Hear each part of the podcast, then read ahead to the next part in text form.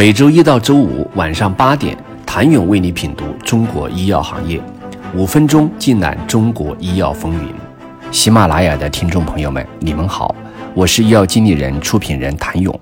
在寒风凛冽的二零二二年，整个创新药赛道人心惶惶，平静的海平面下方已波涛汹涌，不少企业因行业周期的波动，裁管线、调整优先级。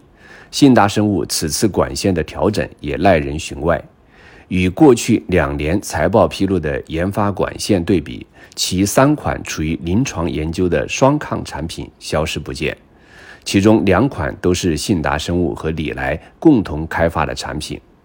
IBI 三二幺的 PD-1、TIGIT 双抗临床前的各项研究结果均显示，IBI 三二幺保留了 PD-1 抑制剂的药效活性。并同时抑制 TIGIT 的信号，协同增强药效。IBI 三幺九是全球首款双抗。此前，信达生物对外披露，目前全球尚无同靶点双特异性抗体进入临床。初步研究结果显示，IBI 三幺九与两种单克隆抗体药物联合用药相比，在提高免疫效应之余，还能够提高给药便捷性。同时，开发抗 PD-1、CD137 双特异性抗体，将为患者提供更新型、全面、有效且经济的治疗方案。而 IBI 三幺五则是全球首个抗 H1 PD-1 双特异性抗体，由信达生物制药与韩美制药共同研发，并由信达生物负责在中国进行临床开发，曾被寄予厚望。但随着管线的消失，IBI 三幺五的故事或将落幕，或许是为了达成研发生态上的平衡，在调整了产品研发的优先级后，信达生物还新增了三款 ADC 产品。作为新型的肿瘤治疗方法，ADC 主要通过选择性的将强效化疗细胞毒素直接投递到肿瘤细胞来发挥功能。值得注意的是，CDE 也多次发布指导意见，规范 ADC 临床。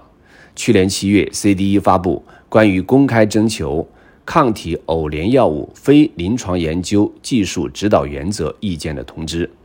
同年九月，CDE 发布抗肿瘤抗体偶联药临床研发技术指导原则征求意见稿。同样消失比较多的还有 CD 四七。作为继 PD-1、PD-L1 及 CTLA-4 之后的新一代免疫疗法的明星靶点，靶向 CD47 药物的研发并非一帆风顺。目前全球尚无针对 CD47 靶点的药物上市，但是处于临床研究阶段的药物超过一百二十款，包括单抗、双抗、融合蛋白等，其中大分子药物占绝对主流。据悉。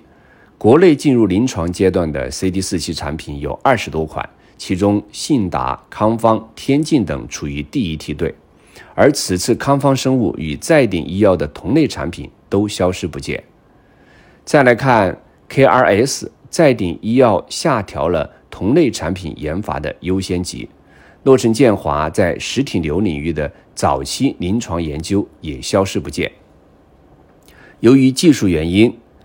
KRAS 一直以不可成药靶点存在。二零二一年五月，随着全球首款靶向抑制剂的问世，才打破了 KRAS 一直挥之不去的不可成药的魔咒。KRAS 逐渐蜕变为小分子领域炙手可热的靶点之一。近两年，药企们对 KRAS 的研发热情高涨。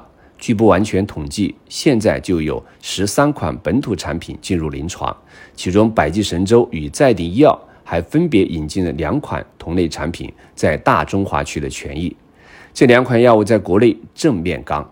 今年三月举办的 ALCR 大会上，信达生物、加克斯、英迪、泽锦等五家本土药企的 K R S 抑制剂。研发成果和临床进展以摘要或必报等形式进行了公布。文中提到的 PD-1、T R G I T、KRS、CD47、ADC，无一不代表着产业的研发内卷。只是有人在卷差异化的适应症，有人在卷研发的不确定性。当开源节流、降本增效对十八 A 企业越发重要，灵活调整管线也是一半海水一半火焰。砍掉的是前期的巨额投入，留下的却是活下来的机会。如果将一家公司比作一棵大树，管线就如同树枝，想要长成参天大树，仅仅依靠树枝的数量不够，更要裁掉多余的枝叶，留下有用的，才能长成参天大树。对于寒冬中的创新药也是如此。通过商业化能力，开源这七家在 B 十八 A 公司已经找到出路，节流也是他们正在做的重要战略。不管是悄悄消失的管线，还是突然出现的管线，都透露着头部创新药企业们调整战略的方向、有的放矢的常态。谢谢您的收听。想了解更多最新鲜的行业资讯、市场动态、政策分析，请扫描二维码或添加医药经理人微信公众号“医药经理人”医药行业的新闻与资源中心。我是谭勇，明天见。